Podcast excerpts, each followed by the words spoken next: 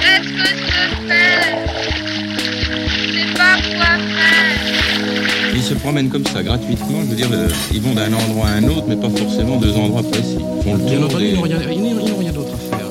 Je bois du jus de raisin, je bois du jus de pomme, je fais la pause café, je mange du fromage en portions. Enfin, je fais tout ce que la télévision me conseille de faire. Et je m'emmerde.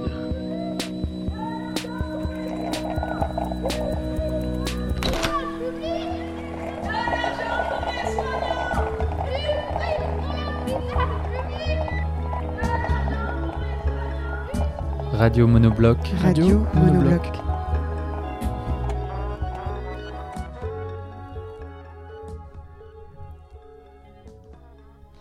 Certains ont proposé la description, s'asseoir à une table et remplir un questionnaire. La première question était Quelles sont les activités maintenant suspendues dont vous souhaiteriez qu'elles ne reprennent pas? Il y en a cinq autres qui doivent composer, en se regroupant sous les yeux du savant, une description pour des doléances à venir. Il y a 15 jours, en ouvrant pour la première fois l'antenne, nous écrivions ceci. Est-ce que tout cela va vraiment contribuer à inventer d'autres façons de travailler, d'autres façons de produire, d'autres façons d'enseigner? On a beaucoup parlé de lenteur, on a beaucoup parlé de solitude aussi. Comment tirer de tout cela une forme d'enseignement? Nous avons surtout le sentiment que les questions restent suspendues. D'autres parlent aussi aujourd'hui de cette étrange expression entrée récemment dans le vocabulaire quotidien de nos conversations ordinaires, cette étrange expression de distanciation sociale. C'est une drôle d'expression, c'est bien vrai. Va-t-il falloir l'emporter avec nous en rouvrant la porte? À la manière résolument plus provisoire, mais on fait difficilement des mots, à notre manière, comme on pose une main sur la hanche de quelqu'un sans parfois lui parler, à la manière dont nous faisons les choses, nous avons essayé vendredi dernier de décrire, en un coup de téléphone un peu brouillon, la fiction d'une ville reprise par la végétation qui la précédait et par la végétation et les animaux d'un monde qui ne la remplacera sans doute pas. Aujourd'hui encore, un ami retrouve les sons d'un autre voyage dans une ville qu'il croyait connaître. C'est un pas de plus dans l'imagination, ça n'aiderait sans doute pas la réponse aux questions posées il y a quinze jours. Les mots ne nous appartiennent pas, pas encore, nous les cherchons et nous les attendons. Oui, vraiment, on fait difficilement des mots en ce moment. Et puis on lit ceux des autres. Aussi peut-être faut-il parfois porter attention à ceux qui sont un peu plus éloignés de nous, sinon dans le temps, dans l'espace. Ces jours-ci, le philosophe camerounais Achille Membe écrit Ce brusque coup d'arrêt survient non pas de l'histoire, mais de quelque chose qu'il est encore difficile de saisir, parce que forcer cette interruption n'est pas le fait de notre volonté. À plusieurs égards, elle est à la fois imprévue et imprévisible. Or, c'est d'une interruption volontaire, consciente et pleinement consentie dont nous avons besoin, faute de quoi il n'y aura guère d'après. Il n'y aura qu'une suite ininterrompue d'événements imprévus. Si de fait, le Covid-19 est l'expression spectaculaire de l'impasse planétaire dans laquelle l'humanité se trouve, alors il s'agit, ni plus ni moins, de recomposer une Terre habitable parce qu'elle offrira à tous la possibilité d'une vie respirable. Il s'agit donc de se ressaisir des ressorts de notre monde dans le but de forger de nouvelles terres. L'humanité et la biosphère ont partie liée, l'une n'a aucun avenir sans l'autre. Serons-nous capables de redécouvrir notre appartenance à la même espèce et notre insécable lien avec l'ensemble du vivant? Telle est peut-être la question, la toute dernière, avant que ne se ferme une bonne fois pour toutes la porte.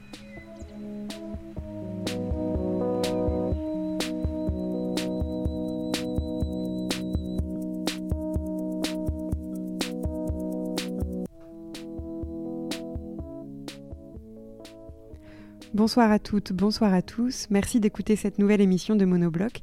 Elle s'ouvre avec une nouvelle contribution qui nous a été envoyée par Dominique Dutuy. Dominique mène une série de conversations avec des enfants de Pantin, en banlieue parisienne. Aujourd'hui, c'est avec Lou, enfant de 6 ans, créatif et privilégié, nous dit Dominique, car Lou est confiné dans une maison en Charente. Et en ce moment, Lou est heureux. Et si on écoutait un enfant heureux? Ça peut peut-être faire du bien. Il s'appelle Lou, Il a 6 ans. Il est élève à l'école Henri Vallon, à Pantin. Ce qu'il vit en ce moment, c'est le bonheur. Entouré de ses parents, séparés, mais réunis pour l'occasion avec chacun leur conjoint respectif, il est actuellement confiné dans un hameau isolé en Charente. Moi, je suis euh, dans la maison euh, de la- l'amoureux de, de ma maman. Je suis quand même assez loin de vous. Et en plus, j'ai pas peur du coronavirus parce que ici, la maison déjà, elle est immense. Puis il y a une forêt. Dès qu'on sort de la maison, il y a une forêt.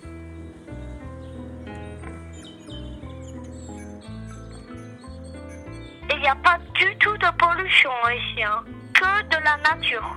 Tu peux me raconter ce que tu fais de tes journées? Pendant la journée, je joue dehors, j'en profite. Donc le coronavirus, c'est pas du tout ta préoccupation principale? Non, c'est plutôt la nature. En plus, on peut faire plein de cabanes. Puis toi, tu passes ton temps à créer aussi des trucs, non? Euh, bah si. Et d'ailleurs, j'ai commencé à faire ma première invention. Donc j'ai un peu créé. Tout le monde me dit que, que j'ai plein d'imagination dans la tête. Un jour, j'ai même fait une cascade d'eau. J'ai fait un barrage. C'est comme les castors.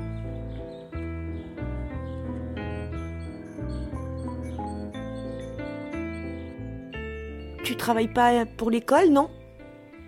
Eh ben si, je travaille aussi pour l'école. Ah, et quand? Bah, chaque jour, part quand j'ai pas école, que quand vous avez école, moi, il y a des jours où j'ai pas école. C'est-à-dire Ça veut dire que j'ai des jours où j'ai pas école et vous, vous avez école. Toi, t'as organisé un emploi du temps comme tu le désires. Oui. Nick, Oui je pourrais euh, aller aux toilettes, s'il te plaît? Ah bah bien sûr je, je te passe mon papa pour l'instant. D'accord. Papa? Je passe Dominique, je vais aux toilettes. Allô? Oui. Oui. Là, c'est un, un emploi du temps qui est libre et qui s'invente au jour le jour. Comment vous faites? Euh, quand même pas complètement. Enfin, je veux dire, on lui fait quand même, euh, on lui fait quand même l'école euh, à tour de rôle là dans la maison, puisque du coup on a trois, trois enfants différents et qu'on est quatre, euh, quatre adultes. Déjà le matin ils se lèvent, ils prennent leur petit déjeuner, parce que là il y a aussi deux très bons cuisiniers dans la maison, donc en fait ils font beaucoup de- d'ateliers de cuisine. Puis après, ben, on fait l'école. Euh, voilà, on s'est donné nous pas mal de liberté, euh, je pense, par rapport au programme. On essaye de coller à peu près à, là où ils en sont, mais on, invente aussi d'autres exercices. euh.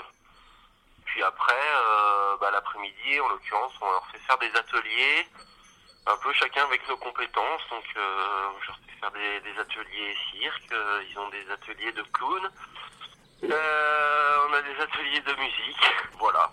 Pas mal de trucs différents. Puis euh, effectivement, on est juste proche de la forêt. On essaye aussi d'en profiter pour faire un peu l'école comme ça.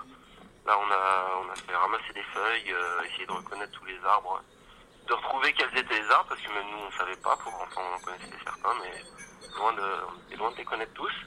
C'est un peu euh, l'école pratique, quoi.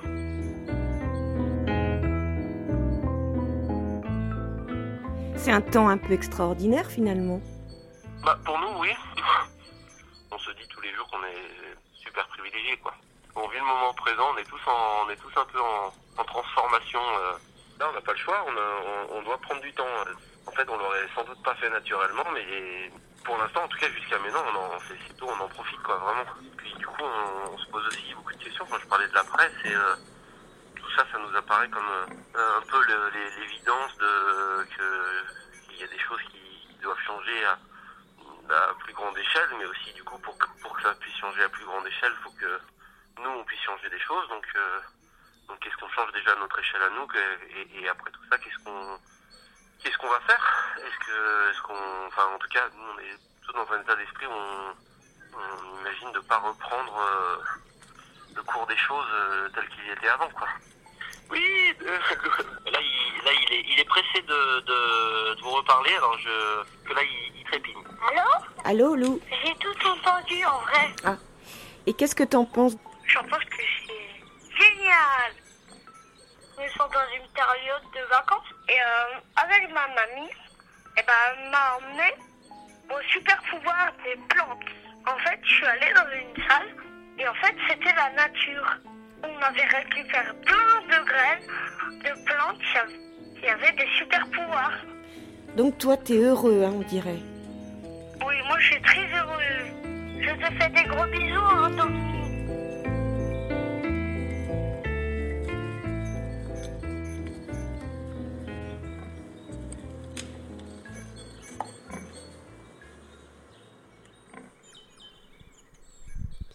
– 19h11 sur Radio Monobloc, l'heure d'appeler Antoine Beauchamp pour une nouvelle chronique et à nouvelle chronique, nouveau jingle.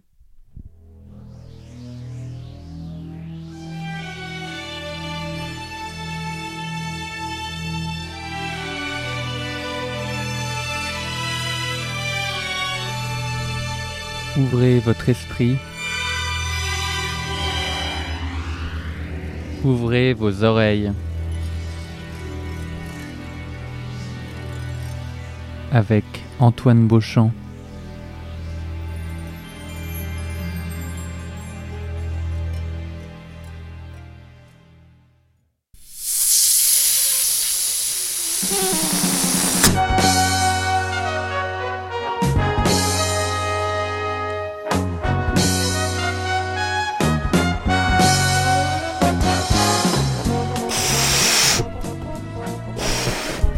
Tous les jours, Antoine Beauchamp vous regonfle à bloc. Alors, vous l'aurez peut-être compris, mais ne sachant pas de quoi la chronique va être faite, on a décidé de faire deux jingles. Alors, si je comprends bien, euh, Grégoire, je les découvre en même temps que vous, auditeurs, chers auditeurs. Euh, le premier est quoi? Mélancolique et le deuxième joyeux? Plutôt, euh, le premier, c'est, ce serait pour une chronique mystérieuse, ésotérique, comme euh, Antoine euh, sait si bien les faire. Absolument. Mais c'est aussi un homme joyeux qui sait donner un, un peu d'entrain à notre journée. Alors, je- ne sachant pas, j'ai prévu les deux. Donc voilà, Et comble de la prudence, on a les deux et on verra Voilà. ce qu'on garde demain ou si on modifie. Parfait, bon. Et ben j'espère que j'espère qu'un des deux lui conviendra et on appelle tout de suite Antoine Beauchamp pour ce qui va donc être une nouvelle chronique puisque à partir d'aujourd'hui euh, nous abandonnons la contre-bibliothèque idéale pour autre chose. Il va nous expliquer quoi. Ça sonne. Allô Antoine, Bonsoir. Comment vas-tu? Bonsoir à tous les trois. Ça va et vous? Ça va, ça va. Très honoré par ce jingle mi, euh, mi-magique, mi-magicien, mi-guilux. Ah oui c'est deux, C'est c'est génial. deux jingles donc. Oui. ouais, c'est très beau, c'est très beau. Et alors le- lequel, lequel te convient le plus, lequel te semble le plus proche de ce que tu as on l'intention de faire? Bah écoute, euh, à dire vrai, on pourrait faire un mix des deux.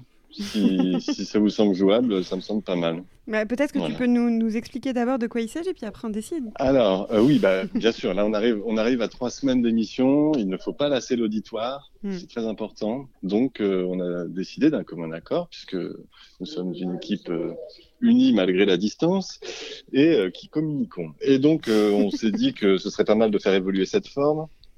Et en fait, je me suis souvenu qu'ici, euh, enfin que dans notre maison, il y a toujours eu dans notre appartement ou euh, dans nos déménagements et tout ça, une espèce de, catalogue un peu étrange qui réunissait en fait des très vieilles cartes postales que je regardais un peu euh, intrigué quand j'étais môme et voilà, j'ai repensé à ce, ce catalogue et je me suis dit, mais en fait, qu'est-ce qu'il y a sur ces cartes postales? Qu'est-ce qu'il y a écrit sur ces cartes postales? Euh, Moi, je m'en tenais aux images, mais en fait, il y a des choses écrites. Et en fait, il se trouve que c'est des cartes postales qui appartenaient à la famille de ma mère euh, et qui sont des très très vieilles cartes postales. Ça commence en 1913 et ça va jusque euh, pendant la guerre, Première Guerre mondiale. Et euh, il y a pas mal de petits mots. Alors il y a tout, il y a de tout. Il y a des bons baisers, c'est des SMS quoi globalement. Et puis il y a aussi des cartes un peu plus développées, un peu plus écrites. Donc ça, ça se passe, c'est dans une région très circonscrite au début, c'est en Côte d'Or, donc dans le nord de la Bourgogne. Et puis euh, progressivement, j'ai l'impression que les gens se déplacent, les hommes surtout, vont un peu au front. Est-ce que vous entendez mon père gueuler ou pas en dessous? Parce Ouais, qu'en fait, il est, au, il est téléphone et en fait, il est sourd comme un pot et il parle très très très fort au téléphone. Voilà, c'est un confinement très tendu, donc j'essaie de me déplacer, mais la maison étant épaisse et mal connectée, est-ce que vous continuez de m'entendre? On t'entend Oui, très absolument. bien. Bon, parfait. Je... De quoi parlait-il là? Euh, voilà, Ah oui, non, on t'entend plus. de son prochain achat de tondeuse à gazon. Voilà. Ça l'occupe beaucoup en ce moment. Que la transparence soit faite. voilà, écoutez, euh, du coup, je vais sans doute euh, expérimenter le, la tondeuse tracteur, ce qui est une activité assez divertissante. Euh, voilà. Bref, du coup, je suis, j'ai fait une première sélection puisque on s'est, décidé un peu ce matin au débeauté. Mhm. J'ai miraculeusement retrouvé ce, ce catalogue que je pensais euh, à un endroit, il n'y était pas, donc ça m'a rendu fou. Et puis finalement, j'ai fini par le retrouver. Et voilà, première carte postale ce soir, si vous le voulez bien, que je vais vous lire en peux, direct est-ce que live. tu peux nous la décrire d'abord? Alors, la, la carte postale est assez mystérieuse. Il y a un personnage qui ressemble un peu à Marcel Proust, jeune type à moustache avec une raie au milieu qui tient dans ses mains, mais à la limite, on peut le- la poster sur le Twitter, non? On va la poster tout de suite sur le Twitter de Monobloc. Non, mais c'est un type qui tient une espèce de cercle en métal, je dirais, et dans ce cercle, il y a un rameau d'olivier. Et il a un regard assez concupiscent, je sais pas, il a un regard assez coquin. Marcel Proust. Euh, ouais, voilà, exactement. Mais que fait cet anneau dans ses mains? Voilà, il y a, il y a juste un petit mot. Alors attendez, parce que je l'ai pas sous les yeux, mais je vous l'enverrai. Et puis vous pourrez la poster sur l'Instagram de Monobloc si vous le souhaitez. Et... Le, le type Quel insiste. hein. professionnel. Euh, oui, c'est ça. Mais je vous l'enverrai et je crois qu'il y a juste un, un petit mot en bas de la carte, il y a écrit bonjour. Alors ce qui est intéressant, c'est que c'est un type qui écrit à sa cousine et j'ai l'impression qu'il est un peu amoureux de sa cousine parce qu'il y a beaucoup de lettres qu'elle reçoit de lui. C'est le cousin Bidot. Euh, et le cousin Bidot a l'air de beaucoup aimer Louise Jarlot. Voilà. Et euh, il a écrit, non pas au verso, enfin il a écrit au verso d'une écriture super fine, très belle, très serrée, mais il a débordé, il a écrit aussi au recto sur les bords de la photo, et j'arrive pas à déterminer ce qu'il a écrit, mais ça semble un message vaguement amoureux, vaguement cryptique. Ça a l'air pas mal, quoi. Ben, en gros, voilà, on va, on va sans doute suivre un petit peu l'histoire de ce, de cousin Bidot, et voilà, de la cousine, euh, de la cousine Louise. Ben, Antoine, on t'écoute Voilà. alors. Alors, bah écoutez, euh, c'est une première pour moi. Donc, Pour nous aussi. Je, je, je m'agenouille euh, pour être plus à l'aise. La lettre commence, donc c'est une lettre qui a été envoyée il y a 107 ans et deux mois, puisqu'elle a été en fait, envoyée en février 2000 1913, cachet de la poste faisant foi, à mademoiselle Louise Jarlot. Dimanche. Chère cousine, j'ai reçu ta carte vendredi. Comme tu me le dis, nous n'avons personne vu de chez vous à la foire. Notre deuxième séance à Saulieu, mardi, a été mieux réussie que la première, mais il y avait moins de monde et le lendemain n'a pas été si gai pour moi que le lendemain de la première séance. Tu sais bien pourquoi. Aujourd'hui commence la mission. Il faut que j'aille à la messe, aussi je me dépêche pour ton cantique. Je ne l'ai pas encore, mais je te promets de te l'envoyer aussitôt que je l'aurai. J'envoie aussi une carte à Joséphine. Tu lui diras que si je ne lui mets pas plus long qu'elle ne m'en veuille pas, je n'ai pas le temps. Bien le bonjour à tous les cousins. Ton cousin Bidot. Merci Antoine. C'est merci formidable. à vous. on va faire comme les radios nationales. On est très en retard, donc on va enchaîner Oui. immédiatement. Merci beaucoup Antoine. Gros Et ben on s'appelle demain. demain pour la suite de cette Ouais. nouvelle chronique alors. Ça marche. Gros bisous. Merci. Merci, Salut, Antoine. à demain. Salut, Salut. salut. Et musique donc. Est-ce que Grégoire était prêt?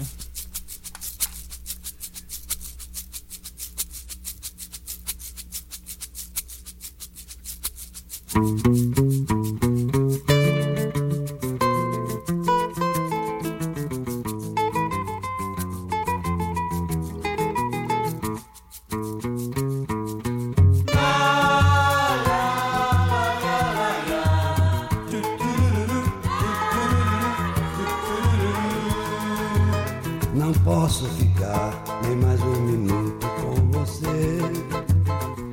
Sinto muito amor, mas não pode ser. Moro em Jaçanã.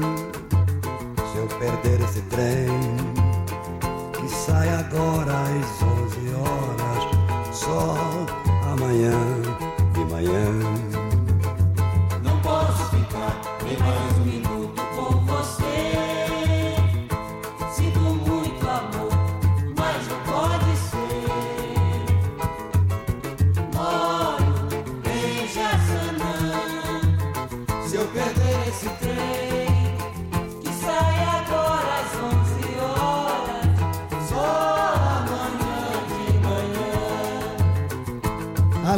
Disso, mulher, tem outra coisa. Minha mãe não dorme enquanto eu não chegar. Sou filho único. Tenho minha casa pra olhar, não posso ficar. Não posso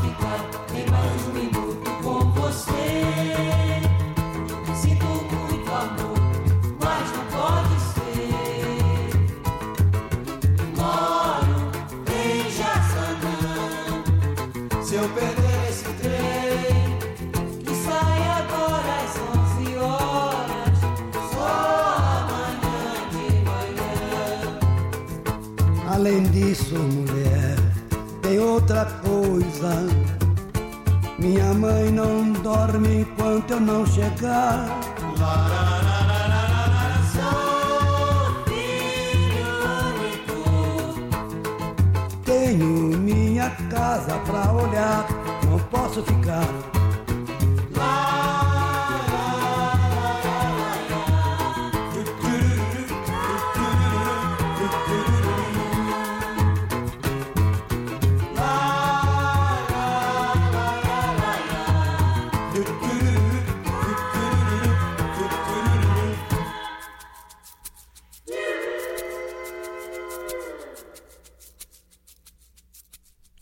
Il est 19h22, vous êtes bien sur Monobloc et nous sommes très en retard. Pour ne rien vous cacher, le prochain format que nous allons diffuser nous a été envoyé hier soir, très tard, par Tristan de Monobloc.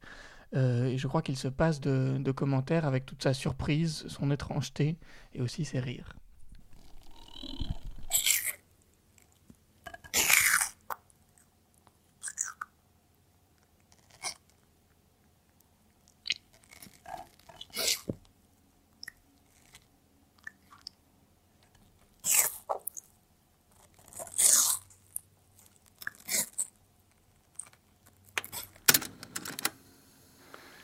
Journal de confiné, jour 19. Alors, euh, aujourd'hui j'ai été assez anxieux.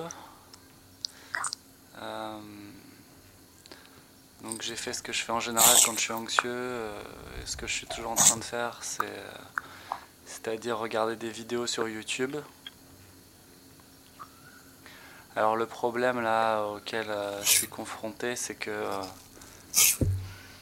d'ordinaire les vidéos qui marchent bien pour me calmer quand je suis anxieux, c'est euh, soit des vidéos de snooker là.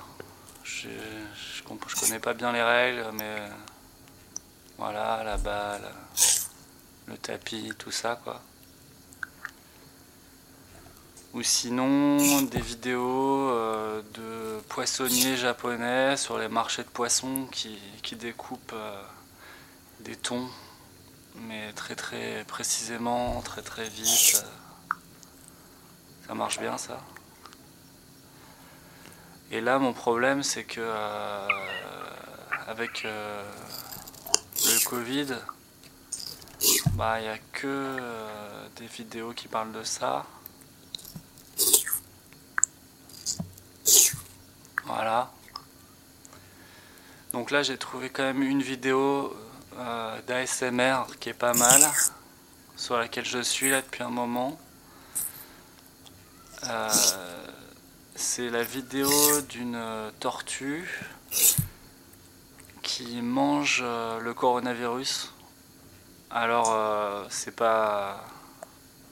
C'est une allégorie du coronavirus, c'est un petit bout de pastèque qui est taillé assez minutieusement en forme de, de virus, quoi. Une petite boule, quoi. Avec des, des petits bâtonnets un peu partout.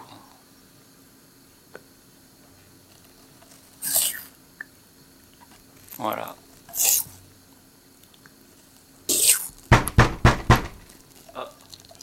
Ouvre Je sais que t'es là Ouvre Ouvre cette porte, putain Bah.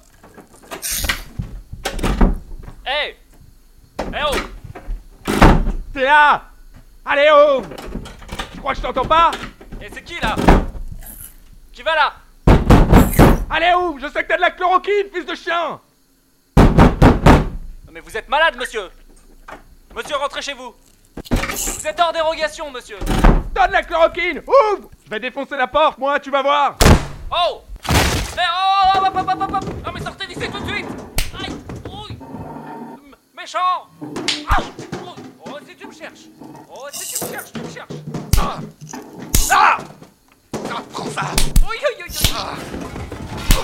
oui.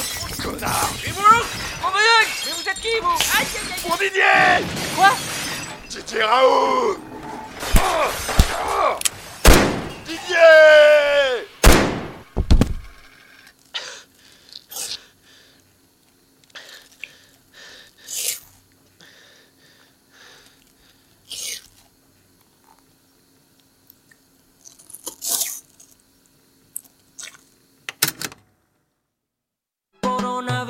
Coronavirus, lávense las manos, háganlo seguido. Coronavirus, coronavirus, pónganse las pilas en lugares concurridos. Coronavirus, coronavirus, no se toquen la cara, evítenlo amigos. Coronavirus, coronavirus, usan desinfectante, ese es muy efectivo.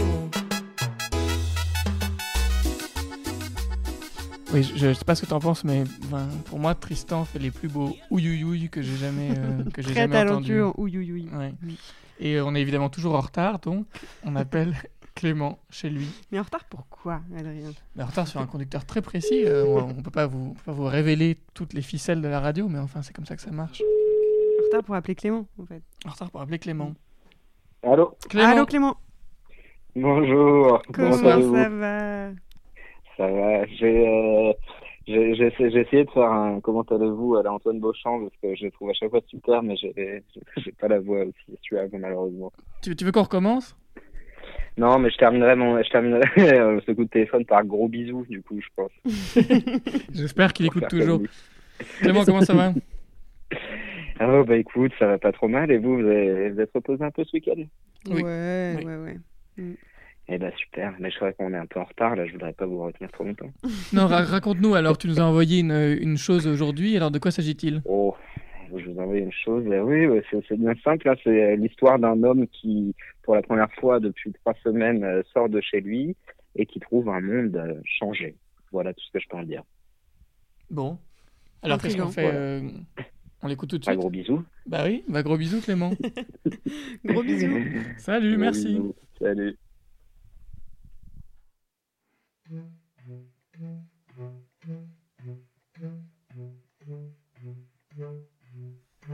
Ce matin, je me suis enfin décidé à sortir de chez moi après trois semaines d'enfermement. Trois semaines que je n'avais pas vu le monde extérieur, mais d'après les informations que me relayaient les informations, je ne pensais pas le trouver trop changé. Je m'imaginais tout au plus trouver des rues relativement vides, des commerces fermés. Peut-être avec un peu de chance entendrais-je le chant des oiseaux dont on disait qu'il avait fait son retour en ville. J'avais regardé ces images qui montraient je ne sais où des singes prendre possession d'une place publique, des ragondins nager dans les fleuves des grandes capitales, ou des cerfs faire la course sur des autoroutes vides. Mais je doutais grandement de rencontrer ce genre de scène près de chez moi, dans le nord de Paris. Nous étions à court de provisions. Plus de savon, plus de carottes, et surtout plus de fromage.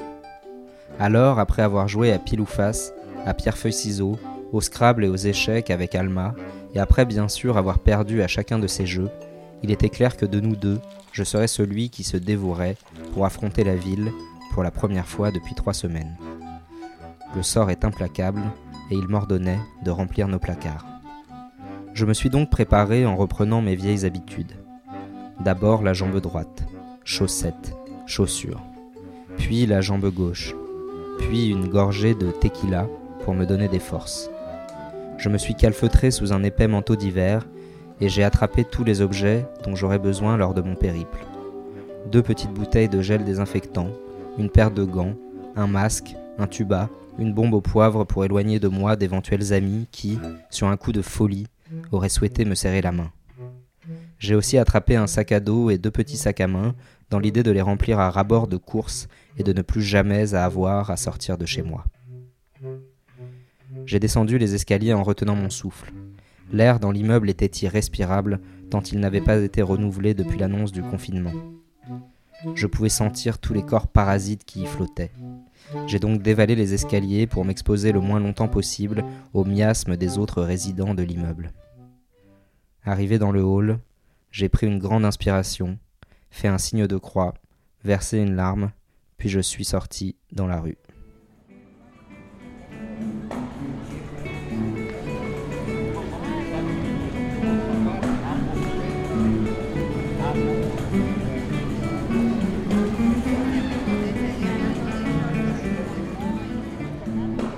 Je l'ai remarqué tout de suite en ouvrant la porte cochère. Dehors, beaucoup de choses semblaient avoir changé. Un soleil blanc éclairait des bâtiments bas et bariolés que je ne reconnaissais pas. Je ne retrouvais plus les couleurs ternes du boulevard de la Villette. Contrairement à ce que je m'étais imaginé, les rues semblaient pleines d'agitation.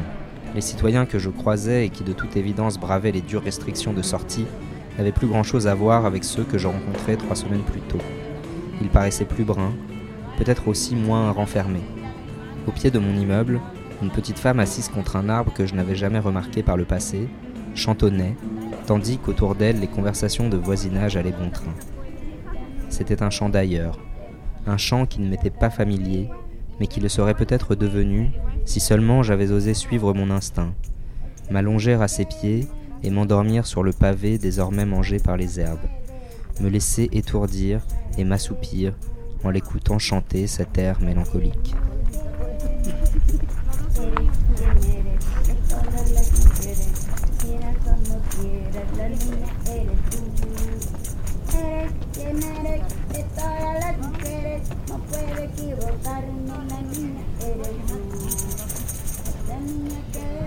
Mais j'étais sorti pour une raison précise. J'ai donc repris ma route vers le supermarché le plus proche. Chacun de mes pas paraissait me mener vers une animation plus grande. Pendant mes semaines d'enfermement, je n'entendais de ma fenêtre rien d'autre que le souffle du vent sur les arbres, quelques bruits de sirènes éparses, des applaudissements à une heure précise, chaque jour la même. Parfois, un cri dans la nuit venait rappeler que la ville était habitée. Mais désormais, de la musique s'échappait de chaque rue, qui tranchait avec les airs de hip-hop fortement autotunés, sur lesquels je me déhanchais d'ordinaire discrètement lors de mes errances dans mon quartier. Sur le chemin vers le supermarché se trouvait le petit restaurant japonais où j'avais mes habitudes. Étrangement, et en dépit des interdictions, il était ouvert. Et d'après les ondes puissantes qui semblaient vouloir faire sortir la porte de ses gonds, il avait l'air même bien bondé. J'ai pensé qu'au lieu de prendre le risque d'une marche trop longue, je pourrais y attraper un délicieux menu F2, celui qu'habituellement je réservais à mes dimanches soirs moroses. Je me suis approché de la vitre pour mieux y voir, et dans les fentes transparentes laissées libres entre les affiches indiquant les plats collés aux vitres et les joints qui scellaient la vitre au plastique de la porte, j'ai distingué des individus dansant et des individus mangeant. Déjà ma crainte de tomber malade s'était atténuée, et j'ai entr'ouvert la porte, emporté par la curiosité.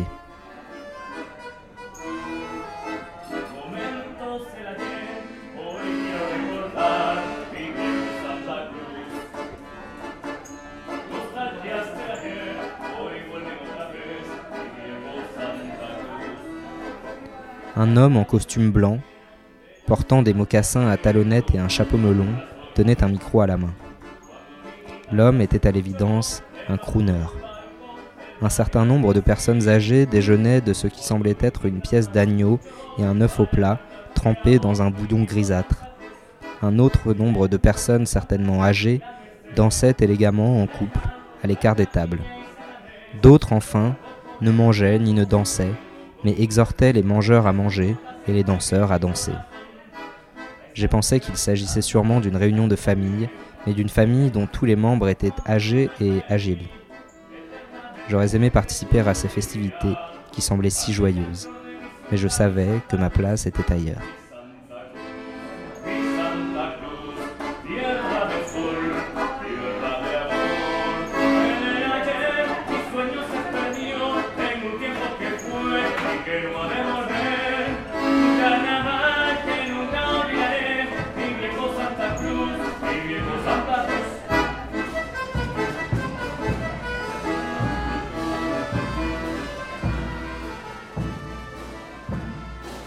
Ma place justement était sur la place, la place du colonel Fabien, que je distinguais depuis le restaurant et où se trouvait ma source d'alimentation. J'ai donc marché quelques mètres pour la rejoindre, mais à la place de la place que je connaissais si bien, celle où des individus athlétiques soulevaient leur corps sur des barres de métal et où d'autres moins athlétiques soulevaient des canettes de métal, se trouvait une grande estrade autour de laquelle avait lieu ce que je reconnus vite être un meeting politique.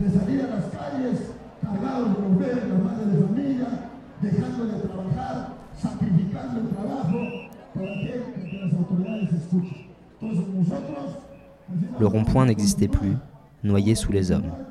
Dans une langue qui n'était ni le japonais ni celle que j'avais coutume de pratiquer, un homme charismatique haranguait une foule échaudée. Si las autoridades no responden, tenemos que exigirles que respondan. Muchas gracias, vecinos. Freddy Pop, luchando, consigue sus derechos. Freddy Pop, luchando, consigue sus derechos.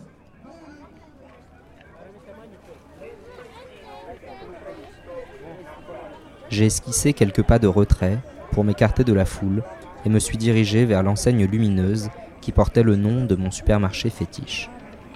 Mais là encore, bien des choses avaient changé et mes sens s'en trouvaient bouleversés. En lieu et place de ce bloc de béton et de verre où je me sentais si bien, se trouvaient des étals à l'air libre. Où donc étaient les murs? Où était le toit? Qu'avait-on fait des tapis roulants et des caisses enregistreuses? Des hommes et des femmes assis sur de petits tabourets ou bien à même le sol vendaient chacun des marchandises différentes. L'une ne vendait que des radis et des carottes. L'autre avait pour seule denrée échangeable de grands sacs de pommes de terre.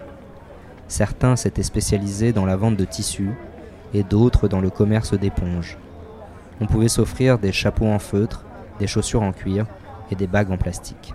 Des petits stands pour prendre le thé ou le café étaient installés au milieu de ce que je devais bien me résoudre à appeler un marché. Les allées étaient plus vastes et infiniment plus longues que dans mes souvenirs. Elles semblaient même interminables.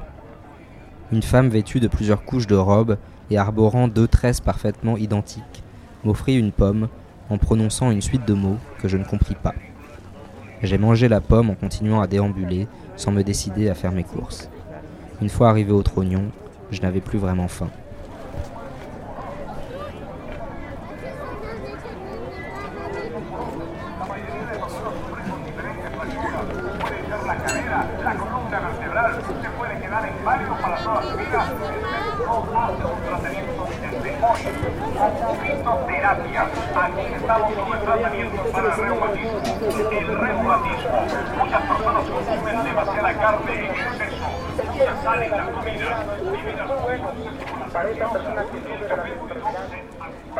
Je me suis extirpé du marché en traversant le cadre d'une porte en bois qui n'était reliée à aucun mur, une porte à vendre. En refermant la porte, je me suis retrouvé sur le parvis d'une église. C'était cette église où, malgré mon athéisme parfois exagérément vindicatif, j'aimais, en secret, aller déposer des cierges de temps en temps.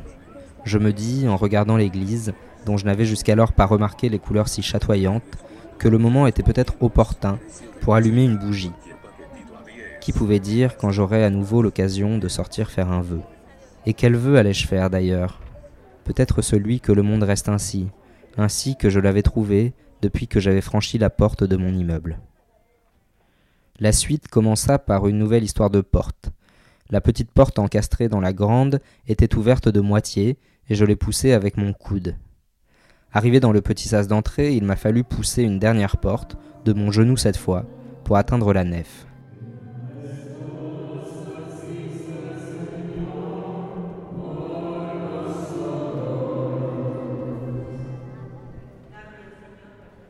L'église, comme plutôt le restaurant, puis la place, puis le marché, était remplie de monde. Une messe semblait s'y tenir. Plus une place n'était libre sur les bancs. De ce que j'en voyais, l'eau avait été fraîchement bénite. Une femme chantait près de l'autel, dans cette langue que je ne comprenais toujours pas. Intimidé par l'atmosphère solennelle de l'instant, j'ai préféré remettre mon vœu à plus tard. Je me suis tenu debout contre un mur froid et j'ai écouté.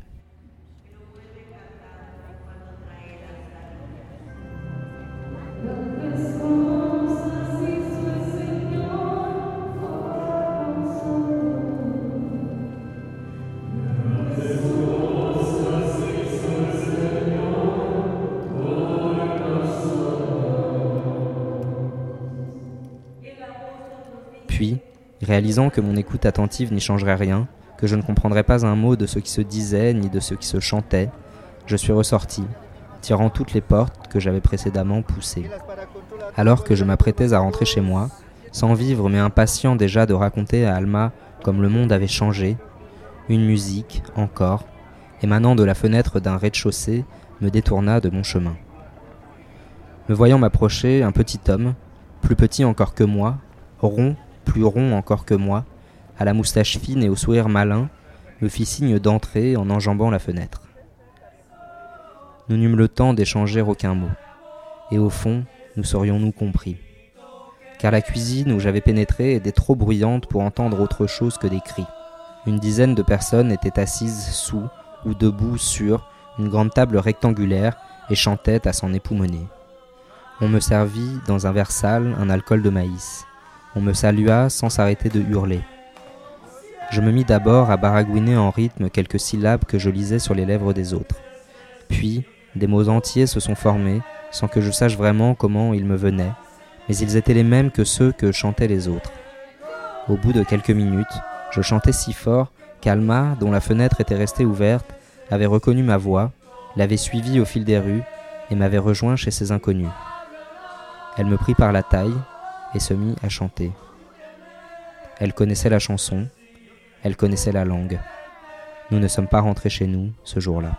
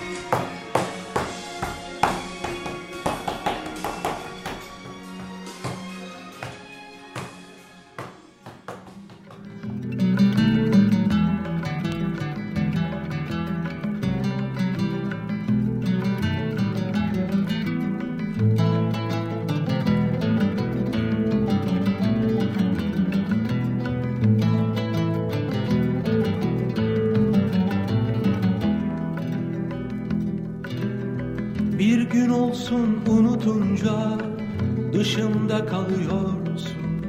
Oysa seni düşününce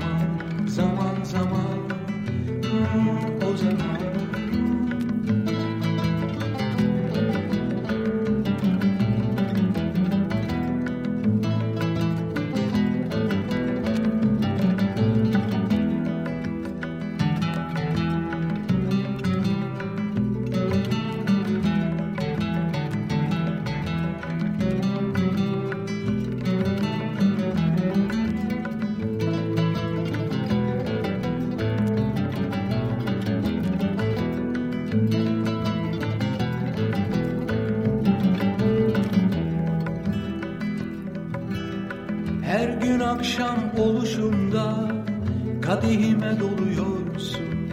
Yudum yudum damla damla düşüncem oluyorsun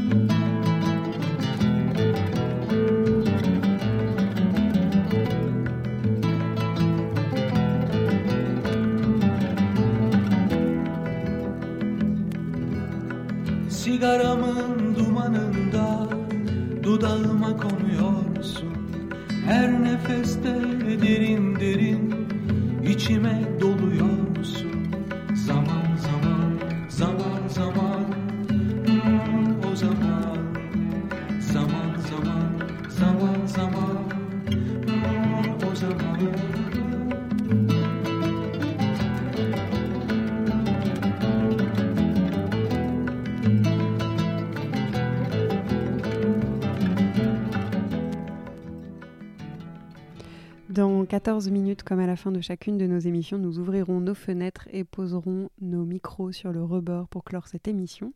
Mais avant cela, le dernier format que vous entendrez ce soir est une euh, nouvelle chronique de Luc dans la Drôme. Chronique de Luc, 6e. Dimanche 5 avril 2020. La gémothérapie de Betsabé, la voix d'une amie a tourné, qui lit des extraits d'un livre de Mona Chollet, Sorcière, la puissance invaincue des femmes. Un voisin à l'œil désabusé, des abeilles butinant du romarin, des cellules totipotentes et des chants de monosirènes. Elles ont un utérus. C'est bien la preuve irréfutable qu'elles doivent faire des enfants, n'est-ce pas? On n'a pas bougé d'un pouce depuis l'article femme de l'encyclopédie de Diderot et d'Alembert au XVIIIe siècle qui concluait, au terme d'une description physique, tous ces faits prouvent que la destination de la femme est d'avoir des enfants et de les nourrir. On continue à croire dur comme fer qu'elles sont programmées pour désirer être mères. Autrefois, on invoquait l'action autonome de leur utérus, animal redoutable, possédé du désir de faire des enfants, vivant, rebelle au raisonnement, qui s'efforce sous l'action de ses désirs furieux de tout dominer. L'utérus sauteur a cédé la place dans les imaginaires à cet organe mystérieux appelé horloge biologique, dont aucune radiographie n'a encore pu localiser l'emplacement précis, mais dont on entend distinctement le tic-tac en se penchant sur leur ventre lorsqu'elles ont entre 35 et 40 ans. Nous avons pris l'habitude de considérer des métaphores comme l'horloge biologique, non comme des métaphores, mais comme de simples descriptions neutres et factuelles du corps humain. Or, l'expression horloge biologique, appliquée à la fertilité des femmes, est apparue pour la première fois le 16 mars 1978 dans un article du Washington Post intitulé L'horloge tourne pour la femme qui fait carrière. Autrement dit, elle est une manifestation précoce du backlash et son intégration fulgurante à l'anatomie féminine en fait un phénomène unique dans l'histoire de l'évolution, qui aurait de quoi stupéfier Darwin. En outre, puisque leur corps offre aux femmes la possibilité de porter un enfant, la nature veut également que ce soit à elle de changer les couches de la dite ou du dit enfant après sa naissance, de prendre rendez-vous chez le pédiatre, et aussi, tant qu'on y est, de laver le sol de la cuisine, de faire les lessives et de penser à acheter du papier hygiénique pendant les 25 années qui vont suivre. Cela s'appelle l'instinct maternel. Oui, la nature commande très précisément cela pas, par exemple, que la société, pour les remercier d'assumer la plus grosse part dans la perpétuation de l'espèce, met tout en œuvre pour compenser les inconvénients qui en découlent pour elle. Mais alors ça, pas du tout.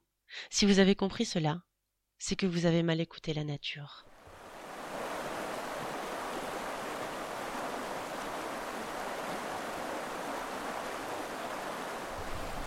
voilà. Mais ça, c'est que les feuilles, non? Oui, c'est ça. Alors dans Rosa Canina, il faut prendre la, jeune pousse. Ah. Idéalement celle-là. Mais il n'y avait pas les petits euh, fruits? Les fruits, si aussi, mais là c'est plus le moment. Ah, ok. Enfin, c'est aussi en, mais en teinture mère les fruits. Je sais pas s'ils sont encore beaux. C'est vrai qu'ils ont pas l'air pas mal.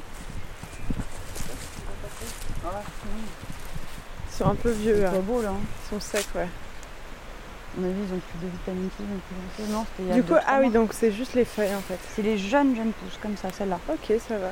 Tu te trappes là pour pas te faire mal, tu te prends dans la... le petit bouquet terminal là, tac. Et tu les piles. Ah bon, peut-être pas trop concret donc. Mais bon, en, gros, quand même, juste avant, je faisais de la cueillette pour les huiles essentielles et ça me choquait un peu la quantité de plantes qu'on prenait euh, pour euh, une petite quantité de, de médicaments au final. Et, et ouais, je trouvais que c'était un rapport à la plante qui était, tu es dans des grandes cueillettes, t'es dans des grandes brassées, du coup tu, tu, tu gères moins ce que tu prends, tu es moins regardante avec une faucille. Et je trouvais qu'il y avait vraiment quand même ce truc qu'on prenait beaucoup, beaucoup, beaucoup de plantes. Et après, du coup, j'ai voulu m'intéresser aux formes plus fines euh, de ramasser, cueillir, transformer les plantes.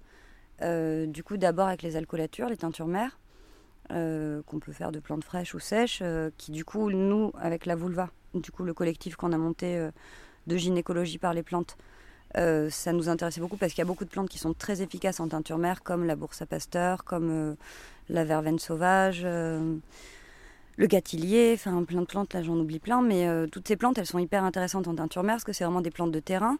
Et du coup, en fait, ces façons fines d'aborder la plante, c'est comme des, des- des- des infusions de tisane peut-être très concentrées.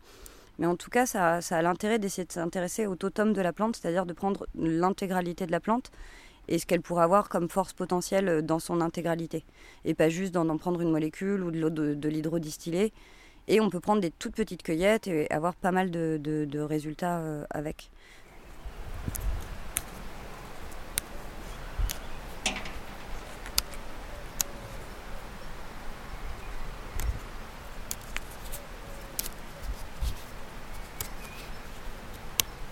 T'es en train de cueillir euh, quoi là?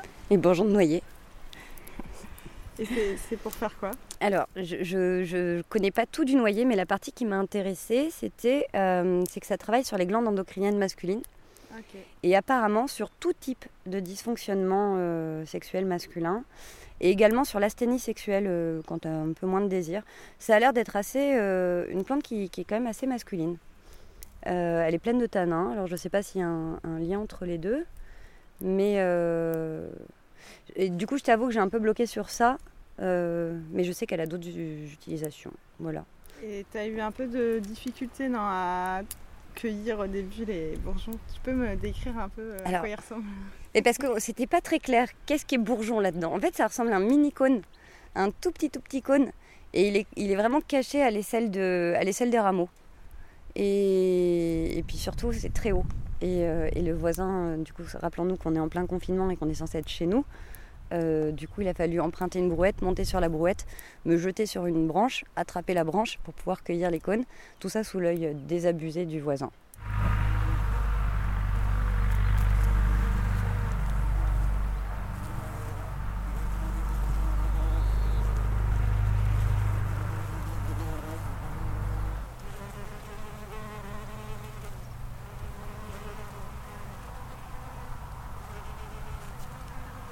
Ensuite, du coup, la Gémeaux, c'est assez nouveau. Ça, date euh, vite fait de l'année dernière, mais beaucoup de cette année. Euh, parce que c'est en fait le principe, ce serait de se dire, je vais prendre l'énergie de l'arbre. Alors évidemment, tu peux pas genre cueillir un arbre et le foutre euh, en alcoolature, mais du coup, ce qui est intéressant, c'est que tu prends le méristème. Et alors ça, c'est hyper joli. En fait, le méristème, c'est le pré-bourgeon.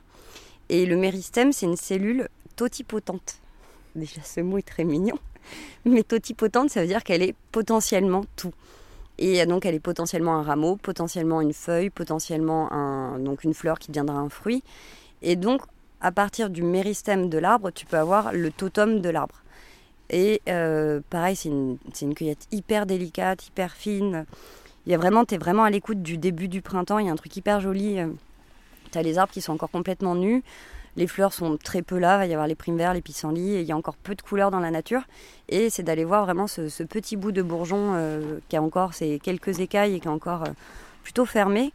Et euh, du coup, d'en faire des macérats glycérinés. Alors, du coup, voilà, là, il y a deux techniques c'est avec de la glycérine ou avec du miel. Alors, personnellement, je le fais avec du miel parce que j'en trouve facilement. Qu'on peut trouver des super producteurs de miel et que la glycérine, c'est un. un- alors, alors, moi, je suis pas une grande chimiste, mais du coup, je comprends pas bien d'où elle vient. Et que euh, là, avec les, fumeurs de vapoteuses, c'est un liquide qu'on trouve partout. Du coup, on comprend pas du tout de quoi il est extrait. C'est une transformation chimique. Alors, ce que je peux pas faire moi-même, ça me dérange de l'utiliser. Le miel, j'en fais pas, mais dans l'idée, je sais comment c'est fait, quoi. Et du coup, voilà, c'est un, un, macérat euh, du coup de deux tiers d'alcool, un tiers de miel, avec des bourgeons. C'est très fin. Tu regardes vraiment euh, comment ça, ça évolue, et en trois semaines, tu as tout, toutes les propriétés. Alors, l'alcool va, va, va prendre tous les, les- toutes les propriétés. euh, euh, le, le plus de propriétés euh, médicinales de la plante. Et ensuite du coup le corps miel euh, gras lui va prendre les autres propriétés que l'alcool peut pas peut pas prendre. Voilà. Ensuite je découvre. Et je m'intéresse du coup des fois c'est l'arbre qui me fait aller vers euh, à quoi ça sert. C'est à dire je me dis pas si je cherche un figuier pour une amie mais sinon je, je vois un arbre je trouve que les bourgeons sont beaux et je me dis tiens à quoi ça sert après? Moi je suis Betsabé. Betsabé Larlemberg et du coup euh, voilà je fais partie de ce collectif euh, heureux joyeux et anarchiste qui est la vulva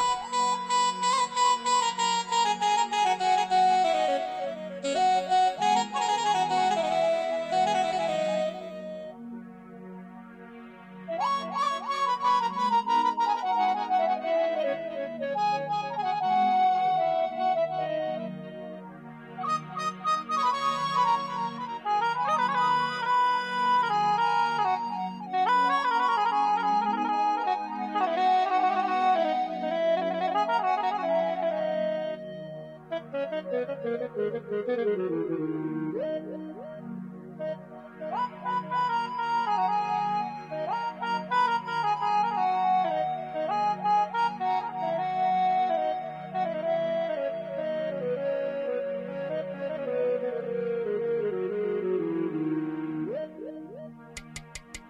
la parution du livre de Simone de Beauvoir, Le deuxième sexe, le critique et écrivain André Rousseau soupirait Comment faire comprendre à la femme que c'est au bout du don de soi que sont les enrichissements infinis?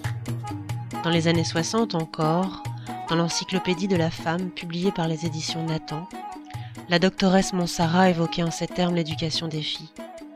Elle doit se faire dans le sens le plus altruiste, le rôle de la femme dans la vie de tout donner autour d'elle.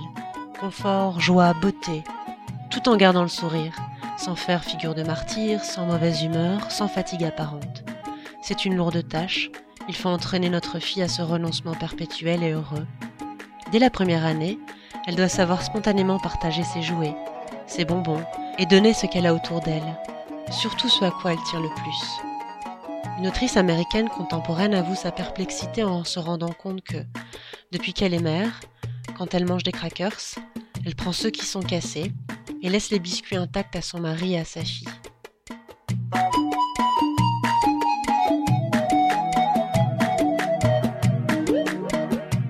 Pour ma part, je suis Priscilla Beccari. Je suis belge et confinée. Enfin, pas tout le temps. J'ai un potager qui n'est pas à la maison et j'en prends soin. Faut dire que j'y croise pas grand monde. Je suis plasticienne et vous pouvez découvrir mon travail sur mon site euh, priscillabeccari.com ou euh, sur Instagram au même nom. Aujourd'hui, je voudrais vous présenter quelques morceaux de notre nouvel album. Je fais partie avec Edgar Neris du duo Monosirène. Ces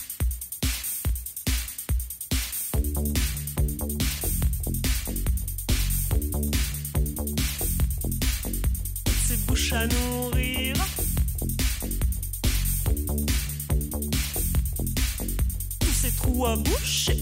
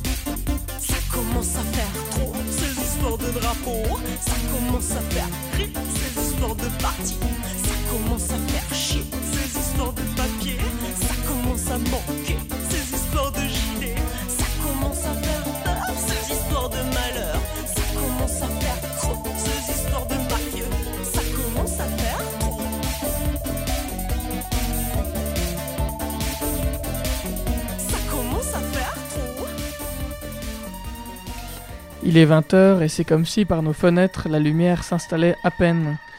Les applaudissements, mais les fenêtres étaient déjà ouvertes avant pour laisser entrer le jour. Il est 20h. Comme chaque soir, nous posons nos micros sur le rebord de nos fenêtres. Nous serons de retour demain à 19h. Il fera jour. Prenez soin de vous. À demain.